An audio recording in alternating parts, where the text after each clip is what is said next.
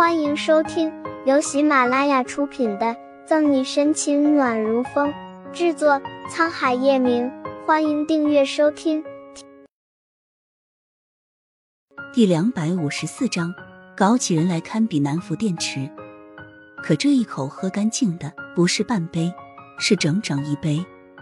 把最后一滴喝完，沈西把杯子倒立在服务员的托盘上，毫无一点醉意的朝呆立的岳雨琪努努嘴。岳小姐怎么不喝？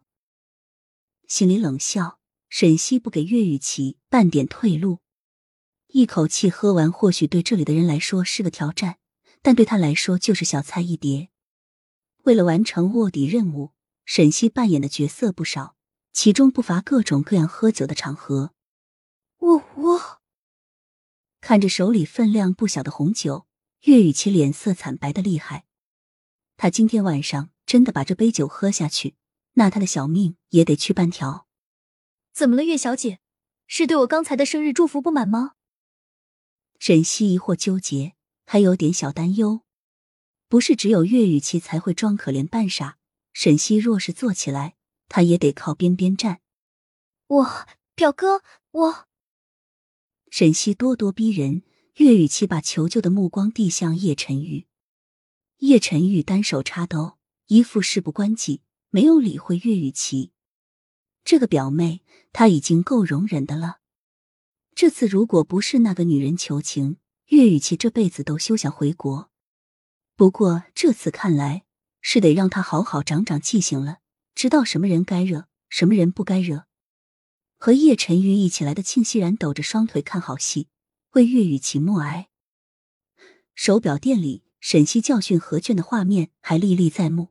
庆熙然知道这个女人和叶晨玉一样，不出手则已，一出手连让敌人反击的机会也没有。搞起人来堪比南孚电池，一人比六人强。岳小姐倒是喝呀！沈西秋波盈盈，因为红酒的作用更显媚态。暗中，左心言看着叶晨玉这样无声的帮着沈西，妒火和恨意让他硬生生的把手里的蛇捏死，随意的丢在边上。动静不小，整个游艇上的人都被吸引了过来。之前听岳雨琪讽刺沈西是叶晨玉情妇的人，见此场景，也心生怀疑二人的真实关系。有哪个男人会为了自己的情妇，宁愿得罪自己的外祖和表妹？沈西越逼。岳雨琪的心就越紧张，急得眼泪都要掉出来了。岳小姐不喝，是想等着我帮你喝吗？秀眉微挑，沈西灼灼的目光死死盯着岳雨琪。喝下去，把酒喝下去。莫名的，岳雨琪脑海里恍神一下，有个坚定的声音告诉他把酒喝下去。好，我喝。跟随着声音，岳雨琪眼神迷茫。真的仰头开始喝酒，和沈西一样，岳雨琪一口气打算喝完，甚至还更猛。